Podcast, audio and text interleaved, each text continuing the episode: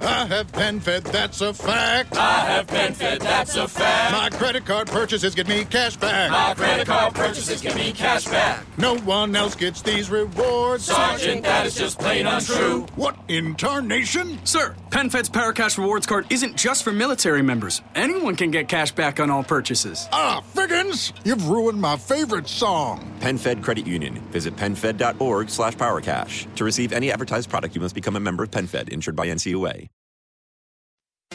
España fin de semana. Estamos al habla con el jefe de proyectos del satélite español Vega, que se estrelló a los 8 minutos de lanzamiento y nos ha costado a los contribuyentes 200 millones de euros. Señor Gotera, buenos días. Hola, buenos días. Discúlpeme, le tengo que hacer la pregunta. ¿No se llamará usted Pepe, Pepe Gotera? Siguiente pregunta, por favor, vamos a ser un poquito serios. Bien, pues vamos en serio. El cohete no tenía seguro, pero lo que resulta chocante es la explicación que han dado ustedes. No tenía seguro porque no se suele hacer seguro y se han quedado tan panchos. Mire, no se había hecho seguro porque es que un seguro de un cohete es muy caro. Siempre estamos mirando por el dinero del contribuyente. Ahora hemos tenido la mala suerte de que se ha cachifollado uno. Hemos palmado 200 millones, pero todo lo que nos habíamos ahorrado antes, ¿qué? ¿Usted sabe lo que vale un seguro de un cohete? No, dígamelo usted, ¿cuánto vale un seguro de un cohete? Pues no lo sé, porque es que nunca, desde que tiramos cohete, nunca hemos hecho seguro. Pero vamos, es un cohete. Tiene que ser un cerro de pasta. Y nos lo hemos ahorrado. A vivir que son dos días. Javier del Pino.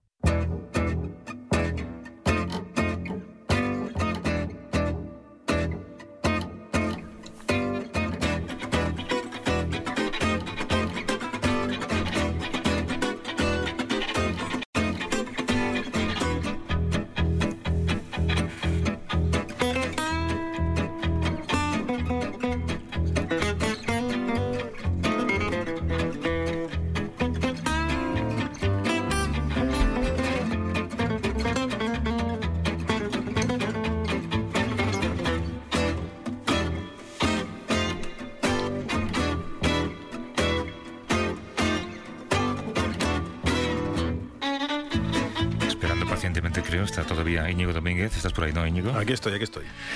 Em, por cierto, eh, tú, tú- antes no hemos hablado, pero... Ver, eh, ¿qué me vas a preguntar? No, no, no, no, no, es está. que este- tengo el, relato de Mónica en la cabeza y la verdad es que me, me- me ha impactado mucho.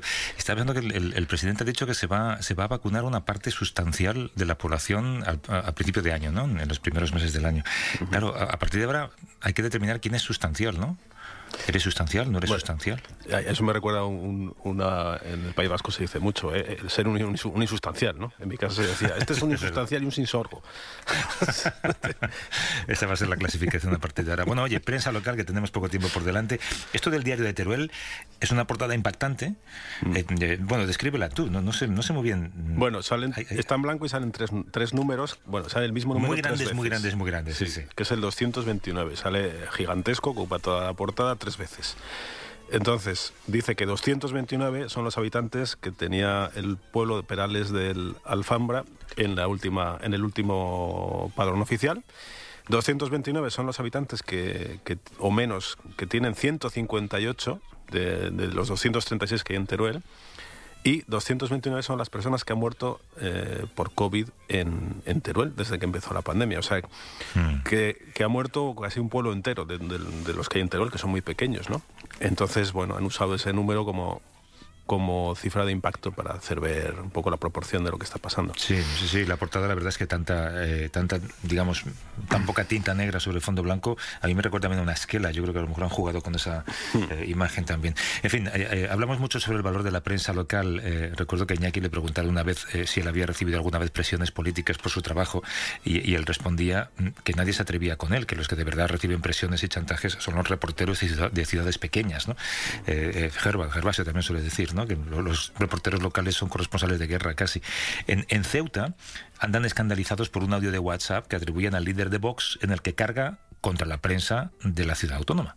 Sí, sí, es eh, bueno, es la voz de que parece, se atribuye, supuestamente, como como dicen toda la prensa, porque claro, nadie sabe a ciencia cierta, pero bueno, parece él, que es el líder de Vox de allí, Juan Sergio Redondo, y, y bueno, en la prensa causa mucha conmoción. ¿Por qué? Porque, bueno, mm, dice que... Lo, lo voy a leer, dice... Lo voy a leer con mi voz, claro, habría que... que, que, que- No decir. esperaba que lo leyeras. No va, a hacer imitando tanto, navideño, no va a ¿no? hacer tanto impacto si lo leo yo. Pero bueno, el mensaje se, creo, que, creo que se va a coger bien, porque es... Señores, una cosa tenéis que tener muy en cuenta. Este tipo de periódicos, Ceuta al Día, Ceuta Actualidad, El Foro de Ceuta, incluso El Faro y del Pueblo, son periódicos en el que trabajan unos chislachis, una panda de muertos de hambre que no tienen dónde caerse muertos. Pero lo digo literalmente, que no han encontrado trabajo en ningún sitio y al final acaban metidos en este tipo de periodiquillos viviendo al amparo de la subvención. Ya os digo que si entramos y en el momento que le quitemos la subvención, todos estos digitales van a la puta calle. Van todos a la puta calle y salen disparados de esta ciudad. Bueno, aquí, aquí vuelvo a ser yo. Y no, no, bueno, ahora ya intervengo sin comillas. dejado de serlo. Eh, eh, entonces, eh, ¿no te llama la atención lo de chislachis? Es que es una Sí. palabra muy graciosa. Bueno, Sí, es, es, sí, es argot por lo visto. Significa pues Ah, un, vale. un- un mediocre, un vulgar, un tonto. Y, y bueno, pues la prensa de allí, pues bueno, Ceuta Actualidad, el audio atribuido a Redondo donde amenaza periodistas. Se van todos a la puta calle si entramos. Ceuta al día. La voz tan parecida a la del líder de Vox carga contra la prensa chirlachi. El Faro de Ceuta. El PSOE critica que un audio atribuido a Redondo llama a los periodistas muertos de hambre, ¿no? Que bueno, luego además muchos de los periódicos lo que aclaraban al final de, de la noticia es que no reciben subvenciones, con lo cual tampoco se, se entiende esto, ¿no? Sí, pero si te digo la verdad, según te escuchaba eh, interpretar en una enorme performance que acabas de hacer a, a- a este hombre, no, no se aleja mucho lo que yo me imagino que se puede comentar o se ha comentado Mm. eh, en, en gobiernos de mayor envergadura que el, que el gobierno de, de Ceuta. ¿eh? No, quiero decir que esto de los vamos a echar a todos o estos se van a ir a la calle. eh, el control de medios por parte de los gobiernos creo que está presente en muchas conversaciones de barra de bar No, por supuesto, en- entre políticos de baja de baja altura.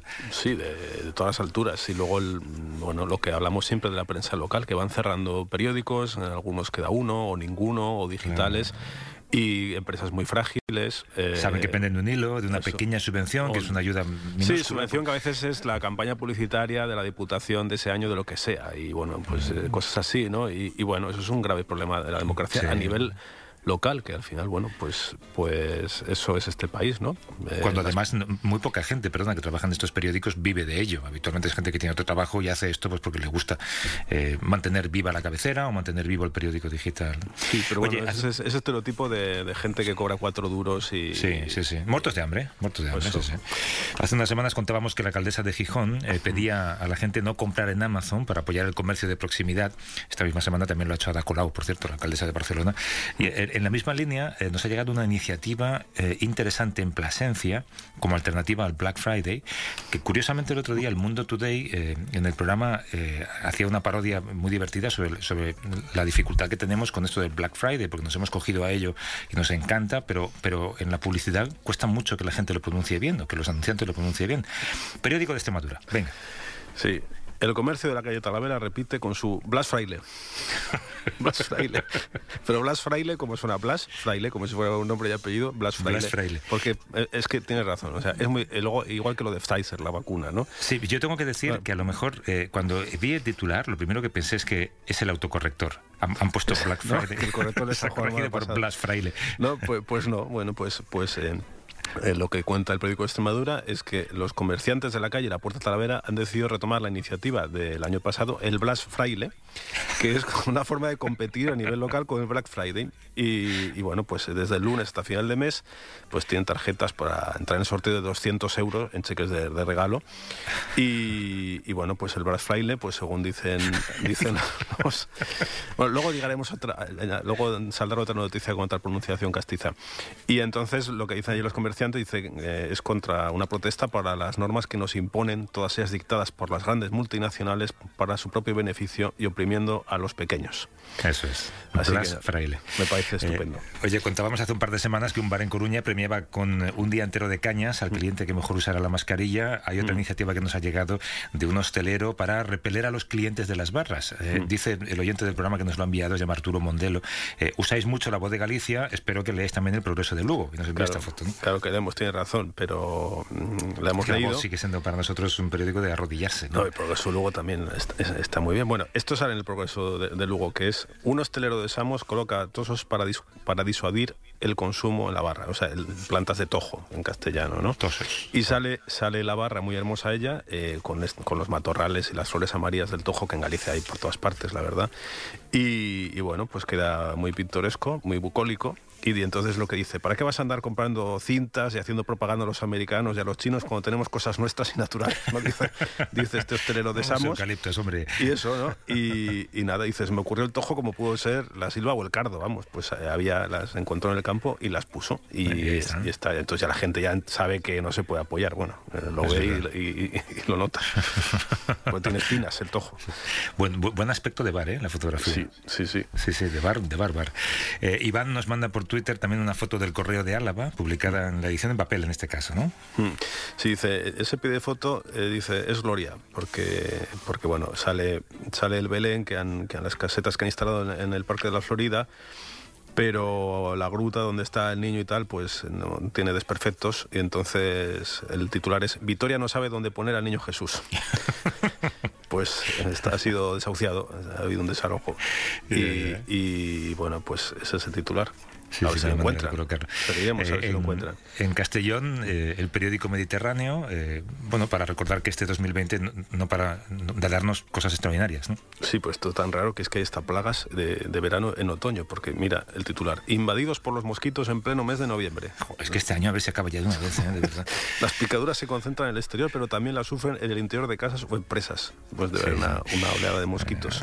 Desde Murcia, es un personaje que se ha hecho tristemente famoso por sus declaraciones. Eh, Lo peor es que dirige una universidad, y hay que añadir, católica.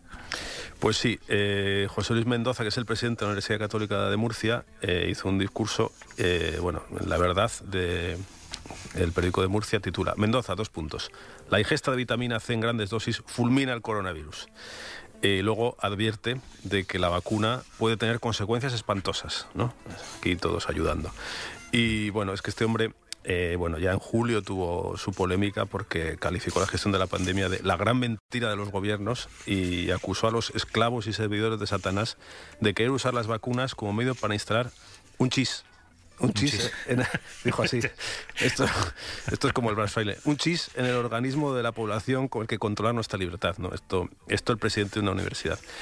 Y, y, bueno, eh, pues ¿qué, qué, va- qué vamos a- qué más vamos a decir del, del chis, ¿no? Este es el presidente de la Universidad Católica de Murcia. Este es. Oye, desde que empezamos esta sección, uno de los enfoques que más eh, nos gusta y, y más hemos eh, eh, repetido un poco de la prensa local es esto de cómo, cómo, cómo afecta a mi pueblo este enorme suceso global, ¿no? Hmm. Y claro, ha habido elecciones en Estados Unidos, pues esto lógicamente tenía que llegar de alguna manera a Extremadura. Pues sí, porque el titular del, del hoy de Extremadura, del, día 10 de noviembre, pues lo cuenta muy bien. Los agricultores esperan que Biden reduzca los aranceles al aceite y la aceituna. La región acapara el 16% de la producción nacional entre ambos sectores. Los daños mayores por los aranceles han llegado también a Andalucía y Cataluña. Entonces, claro, pues aquí eh, el, el agricultor extremeño estaba muy pendiente de si ganaba Trump o Biden, porque eh, su negocio y su vida y el dinero de su familia dependía de ello. Eh, esto es la globalización, ¿no? Sí, sí. Y entonces ahora esperan pues que se habrá, como decía Al- Alberto Carrillo, gerente de Viña Oliva, el grupo corporativo que más facturó en 2019 en Extremadura, 110 millones, eh, pues esperaba que con la victoria de Biden se abra una ventana de al menos negociar para quitar o bajar lo- los aranceles, ¿no? Sí, es verdad. Pero mira, consiguen poner en un mismo titular eh, agricultores extremeños y Biden, y eso es muy atractivo. O sea que enhorabuena a Celestino Vinagre, que es quien firma. Celestino Vinagre, ¿no? Sí, pero ya ¿no? nos ha salido más veces, ¿eh? Ya, Sí, sí, es verdad, sí, es verdad. Ha escrito más cosas un- que hemos... Recuerdo, un saludo a, a Celestino. Oye, en el capítulo también, que es otra cosa que nos gusta mucho, cómo afecta algo a los aspectos de mi vida cotidiana, hoy eh, la pandemia, cómo afecta a la lotería de Navidad. Pues sí, porque hay cada vez más noticias de este tipo, eh, porque ahora que tenemos que salvar la, Navidad como las ballenas, resulta que la gente ya ni siquiera tampoco está invirtiendo en milagros, ¿no? Hay muchos titulares de este tipo, hemos cogido este de última hora, de, Baleares. La venta de decimos de lotería eh, de Navidad cae un 60% en Baleares por la crisis de la COVID. Que es muchísimo. Eh, yo no sé, eh, supongo, bueno, salen titulares de este tipo en varios diarios, ¿no? Pero habrá que ver al final en qué queda, ¿no? Todavía queda un mes para el sorteo, pero ya, bueno, es que acuérdate que antes ya se vendían decimos en verano, ¿no? Había esos carteles de y si cae aquí y tal. Y este año, como, bueno, nos hemos movido mucho menos, a ver qué pasa. Oye, tenemos mucho material y poco tiempo, así que vamos a ir, eh, si quieres, página 11, creo que tienes por allí.